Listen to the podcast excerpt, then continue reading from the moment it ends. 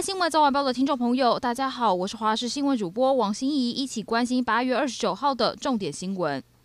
国内外频传已经完整接种疫苗仍然感染 Delta 病毒的案例。指挥中心昨天公布，一名长荣航空台籍机师已经打完两剂疫苗，也确诊感染源不明，是国内首例机组员遭到突破性感染。根据现有机组员检疫规定，该名机师只需要加强版自主健康管理。目前相关的疫调还在进行当中，指挥中心还没有说明是否对社区有影响。一百九十五万剂 BNT 疫苗及时雨将到货，各界瞩目。不过，其中关于中国契丹、复必泰标签等环节格外受到关注。资深媒体人黄光琦披露，鸿海集团创办人郭台铭刻意回避台积电代表通报的幕后故事，其中还有一名令人想不到的关键角色，是国家安全会议秘书长顾立雄居间促成。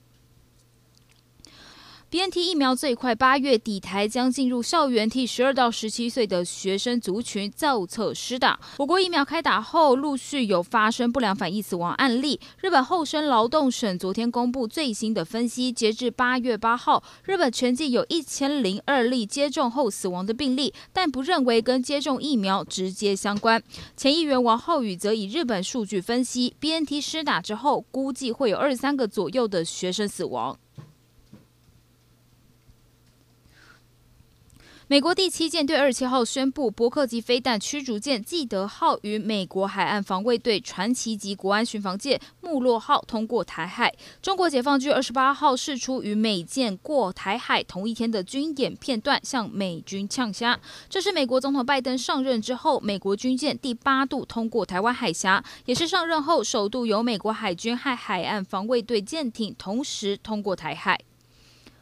美军在阿富汗喀布尔卡塞机场协助撤援的期间，遭到极端组织 ISIS-K 自杀炸弹袭击，十三名美军殉职。美国周五出动无人机炸死两名恐攻策划者。拜登周六提出警告，未来二十四到三十六个小时之内，喀布尔机场将会继续有恐攻威胁。但他也强调，美方将会继续追捕所有的参与者，让他们付出代价。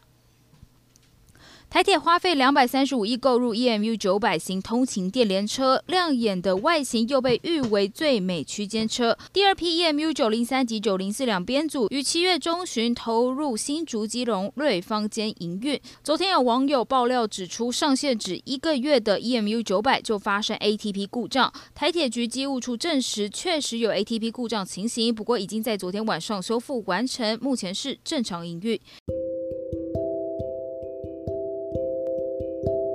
以上就是这一节新闻内容，非常感谢您的收听，我们下次再会。